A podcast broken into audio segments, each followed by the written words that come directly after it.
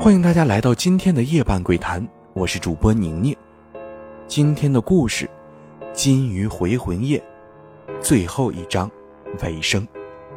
就这样，我开始连续值班不回家。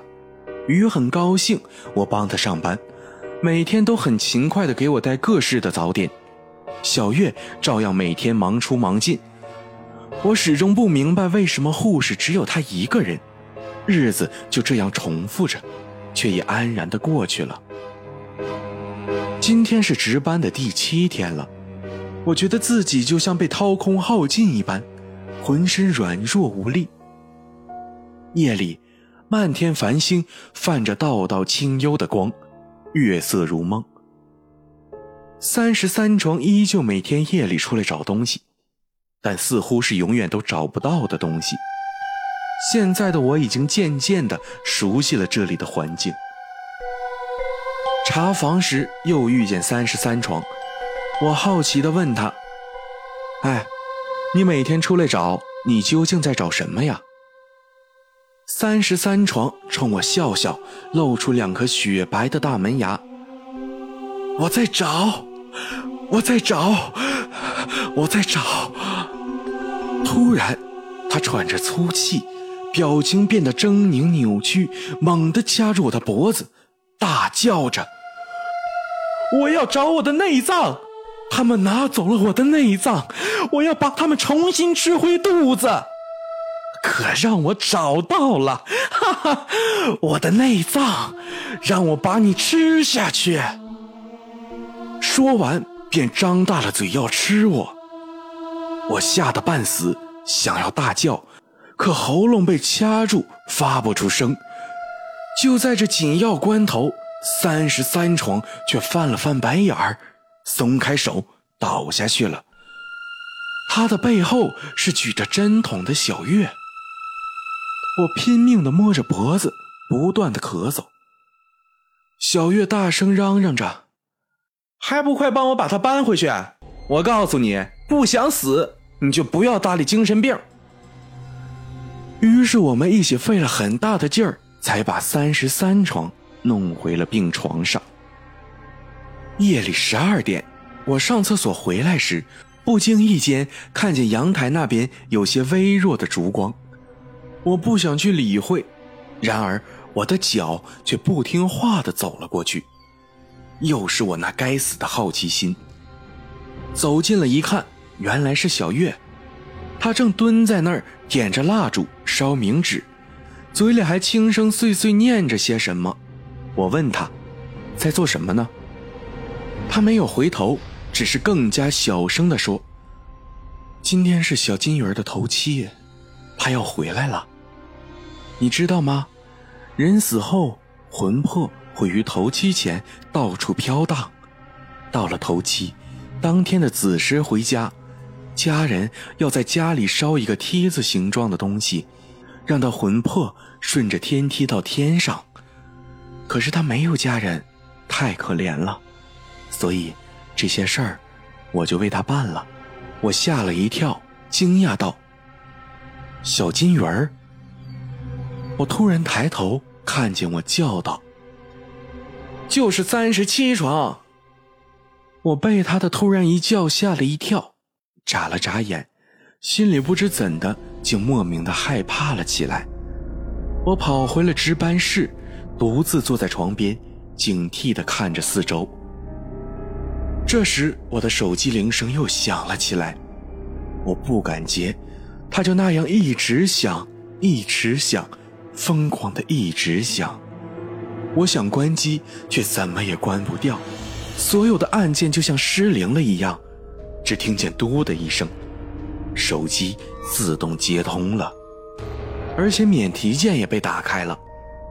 电话那头传来一个女人软弱如丝且死气沉沉的声音：“如果瓶子摔碎，你就要死了。”听到这儿，我再也忍不住了，恐惧地扔开手机，狼狈而逃。我拼命地跑到阳台，想找小月，可是找不到，她不见了。顷刻间，这空荡的医院仿佛又只有我一个人，幽幽黑夜里，空旷偌大的医院，偶有几声猫叫，好诡异的气氛。我到处跑着，大声叫着小月的名字。如果她出现，我起码会有些安全感。有她在，我就不会孤独了。尹医生死后的第二天，小月习惯性的去静谷楼精神病医院上班。夜幕降临，雨早早就睡觉去了。她的睡眠永远好的让人羡慕。小月和往常一样，坐在那儿写护理记录。日光灯闪了一下，门外有人影晃过，但她没有理会。她不断的告诫自己，是神经太紧张了。头七都已经过了，不是吗？根本不可能再出现什么了。十二点，所有的灯全部在瞬间熄灭了，一切都被漆黑笼罩。走廊上响起了轻盈的脚步声，越来越近，最终停在了门口。小月忙掏出手电筒，四处照射着。照射到门口时，他看见了三十七床苍白的脸。只见三十七床的脸上附着一些带血的鱼鳞，黑白分明的眼睛又大又无神地瞪着，身上的血依然啪嗒啪嗒啪嗒不断往下滴着。我回来了，你为什么要用鱼鳞沾我的眼睛？快把它撕掉，撕掉，都撕掉！他边说边伸出白骨生生的手，撕起小月的脸皮。小月最后的惨叫声长久的回旋在医院的每个角落。小月没想到的是，有时头七并不一定就是在人死后的第七天。他是根据死者去世的时间，再配合天干地支计算出来的日子及时辰。那夜，雨做了一个梦。他梦见自己在车站等女朋友，但等很久，她也没有来。他遇见一个陌生女孩，忧郁地蹲在地上，双手无助地抱着肩膀。他就问她：“你在等车吗？”车刚刚走了，只能等下一班。他听见他就立刻低下头，他很奇怪，于是弯下腰又问：“你没事吧？”女孩使劲摇摇头。这时他要离开了，那女孩竟一直跟着他。很快下雨了，他看他怪可怜的，就拉起他跑到屋檐下避雨。他习惯地扯了扯白衬衣的领子。自言自语地说：“最近总是下雨，似乎永远都不会停。”很快，雨逐渐变小，然后停了。他举起手上的透明塑料袋，对女孩说：“一起放烟火吧。”女孩眨了眨含情脉脉的大眼睛，点点头。他递过仙女棒给她，一脸平静地说：“本来约了女朋友一起放的。”可是不知道为什么他没有来。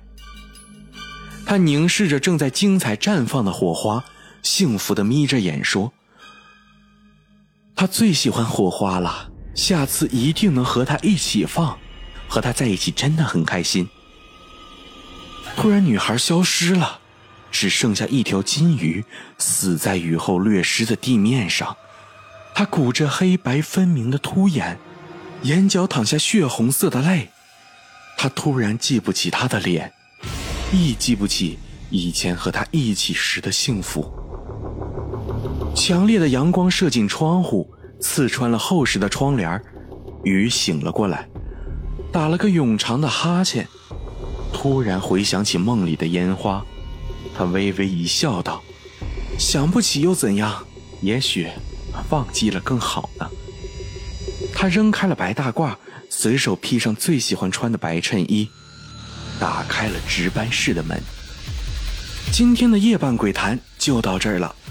如果喜欢这个节目的话，可以点赞、评论、转发、关注、打赏，这些都是对宁宁莫大的帮助，也是大家给宁宁持续更新的动力。我还是每天晚上都给大家带来一篇恐怖故事的宁宁。胆小者勿入。